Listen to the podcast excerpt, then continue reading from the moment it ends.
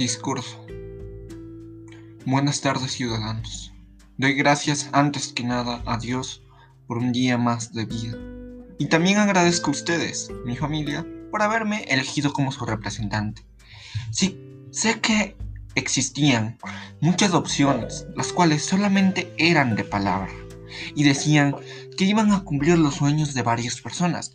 No es por criticar a mis oponentes, pero creo que todos es decir, la mayoría de las personas que hoy han votado por mí han sido de mi generación, de la generación la cual comprendió en un centro educativo un tema el cual lo utilicé en mi frase para poder despertar la parte deliberativa en ustedes, el cual es las posibilidades del conocimiento como cualquiera de ustedes. A esta edad, en mi mente, estaba rodeada de varios pensamientos, los cuales me decían en mi subconsciente que esto es una gran pérdida de tiempo, pero a la vez vivía en una situación muy inestable en mi familia. Lo recuerdo como si fuera ayer. Había demasiadas discusiones ocasionadas solamente por una cosa, la cual era la avaricia por parte de mi abuela la cual aparentaba las cosas, es decir, nunca hablaba con la verdad, y en mi mente estaba que debía hablar y portarme como una persona sin sentimientos, pero a la vez veía que tanto mi familia y varios amigos siempre me hablaban palabras de apoyo. Se los agradezco infinitamente, ya que por ellos aprendí a valorar y a ser honesto conmigo mismo y con las personas.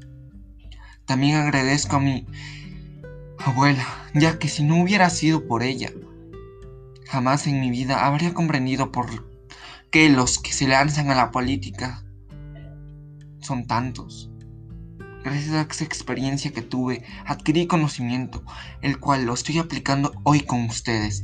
Y sí, habrá personas que me digan o me critiquen estoy fanfarroneando acerca de mí mismo.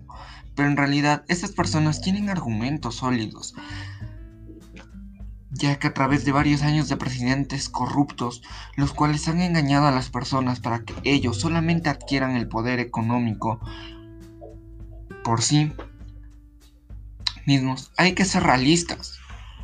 A lo largo de la historia de nuestro hermoso país han existido varias personas incapaces de gobernar y en lugar de hacer crecer al país, lo han hecho quedar en el olvido. Pero déjenme decirles, ¿creen que una persona vendría aquí ante todos ustedes, un país, a contarles cómo alcanzó este cargo? Creo que nadie lo ha hecho, porque en realidad no buscan ayudar al pueblo, ya que esos que se dicen llamar amigos del pueblo nunca en su vida han pasado por lo que el pueblo pasa para salir adelante. Esas personas son como unos viles parásitos, los cuales buscan y buscarán vivir siempre del trabajo de alguien más, es decir, a sus costillas. Pero déjenme decirles algo, y no es por defender a nadie, porque en realidad así son todos aquellos que buscan el poder. Y sí, yo no me creo superior a nadie, ya que desde mi humilde hogar supe cómo era de duro sacrificarse para que nuestros padres trajeran un mísero dólar a la casa.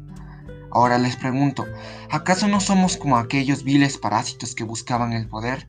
La respuesta es sí, todos somos así, ya que cuando nuestros padres o nuestros amigos, o podríamos llamarlos disfraces de amigos o amigos hipócritas, nos criticaban o nos llenaban, nos llevaban la atención, siempre entre nuestra mente, confundida por el odio hacia esas personas, buscábamos alcanzar el poder, ya sea para avasallarlos, aquellas personas que te humillaban, o simplemente alcanzar el poder para que aquellas personas que te aconsejaban por tu bien no lo vuelvan a hacer. Pero escúchame, ¿tú crees que si esas charlas que parecían infinitas y esa experiencia que tuve con mi familia para conocer la realidad de cómo son las personas, habría alcanzado la confianza de todos ustedes? Yo pienso que si no hubiera tenido esa experiencia en mi niñez, no habría podido comprender el gran cargo que ustedes confiaron en mí.